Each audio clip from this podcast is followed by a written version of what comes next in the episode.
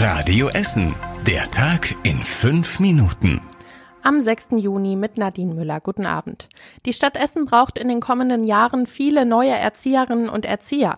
Sie muss bis zum Jahr 2030 mehr als 2500 neue Fachkräfte einstellen, vor allem für die Kitas und die Ganztagsangebote an den Schulen.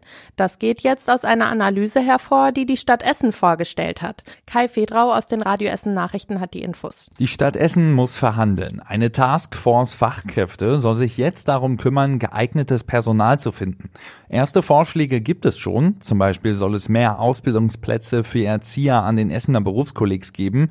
Es soll mehr Möglichkeiten für Quereinsteiger geben. Ausländische Abschlüsse sollen leichter anerkannt werden. Jugendliche sollen mehr Möglichkeiten für Praktika in diesem Bereich bekommen. Und auch finanziell soll sich etwas tun. Die Zahl der Betreuungsplätze für Kinder ist in den vergangenen Jahren bei uns in Essen stark ausgebaut worden, weil die Nachfrage hoch ist.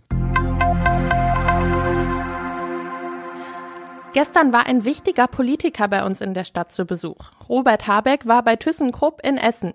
Der Bundeswirtschaftsminister hat gestern die Unternehmenszentrale im Westviertel besucht. Er hat noch einmal klargemacht, dass die Bundesregierung den Bau einer neuartigen Anlage für die Produktion von umweltfreundlichen Stahl fördern will. Für die neue Anlage in Duisburg soll statt Kohle in Zukunft Erdgas und Wasserstoff benutzt werden. Dafür sind zwei Milliarden Euro Fördergelder geplant, die müssen aber noch von der EU genehmigt werden. Gestern gab es in Krai einen tragischen Unfall. Da ist ein Kleinkind aus dem Fenster in der zweiten Etage gefallen. Das Mädchen ist zum Glück nicht in Lebensgefahr, musste aber schwer verletzt ins Krankenhaus gebracht werden. Die Polizei geht davon aus, dass es ein Unfall war. Ein Zeuge hat gesehen, dass das Fenster in dem Mehrfamilienhaus offen stand. Das ein Jahr alte Mädchen ist wohl dort hochgeklettert. Der Unfall war gestern Nachmittag in der Straße Lodikweg. Ihr müsst bald einen QR-Code auf eure Mülltonnen kleben.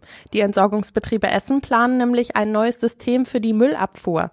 Das soll Ende Juni schon in Holsterhausen, Kettwig und dem West- und Ostviertel getestet werden.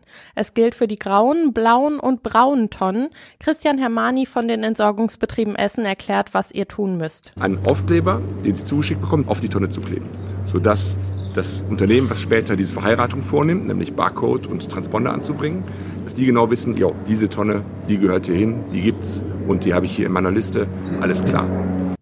Wenn Barcode und Transponder an den Tonnen sind, erkennen die Müllwagen das. Dadurch wird dann digital erfasst, wann welche Tonne geleert wird. Wenn an den Tonnen in Zukunft kein Barcode und kein Chip sind, dann leeren die EBE sie nicht mehr. Mit dem neuen System können die Tonnen auch besser den Adressen zugeordnet werden. Das ganze Projekt kostet 900.000 Euro. In Essen wurde heute der neue Deilbachsteig eröffnet. Er ist über 30 Kilometer lang und verbindet die Städte Essen, Velbert und Hattingen. Auf dem Wanderweg kann man über 250 Jahre alte Industriegeschichte erleben. Andreas Bromheuer, Vorsitzender des Vereins Freunde und Förderer des Deilbachtals, erklärt, was auf dem neuen Steig zum Beispiel zu sehen ist. Natürlich hier diese Kulturlandschaft Deilbachtal insgesamt, wo es um eine Deiler Mühle geht, diesen Eisenhammer, einen Kupferhammer, dann gibt es Mundlöcher, also Stollen, in die man hineingehen kann. Wir haben einen alten Steinbruch äh, mit einem versteinerten Baum. Außerdem führt die Strecke an der Ruine Isenburg in Essen vorbei und Wanderer haben eine gute Aussicht auf das Ruhrtal. Durch eine gute Anbindung am Bus und Bahn kann man den neuen Steig auch in Etappen wandern. Außerdem liegen auf dem Weg einige Restaurants und Cafés. Ab heute ist auch die digitale Karte des Wanderwegs freigeschaltet. Und das war überregional wichtig. In der Ukraine gab es eine Explosion an einem Staudamm in der Nähe von Cherson, der ganz in der Nähe eines Atomkraftwerks ist. Der ukrainische Präsident Zelensky macht Russland verantwortlich. Das sei die größte menschengemachte Umweltkatastrophe in Europa seit Jahrzehnten. Auch Außenministerin Baerbock kritisiert Russland stark. Moskau bestreitet die Vorwürfe aber. Und zum Schluss der Blick aufs Wetter. Heute Abend ist es ein bisschen wolkiger und das kündigt auch schon mal den morgigen Tag an. Da gibt es auch viele Wolken und ein bisschen Regen ist möglich. Die Temperaturen sinken auf bis zu 20 Grad. Am Wochenende wird es dann aber wieder ein bisschen wärmer und sommerlicher.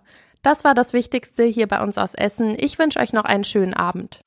Das war der Tag in fünf Minuten. Diesen und alle weiteren Radio Essen Podcasts findet ihr auf radioessen.de und überall da, wo es Podcasts gibt.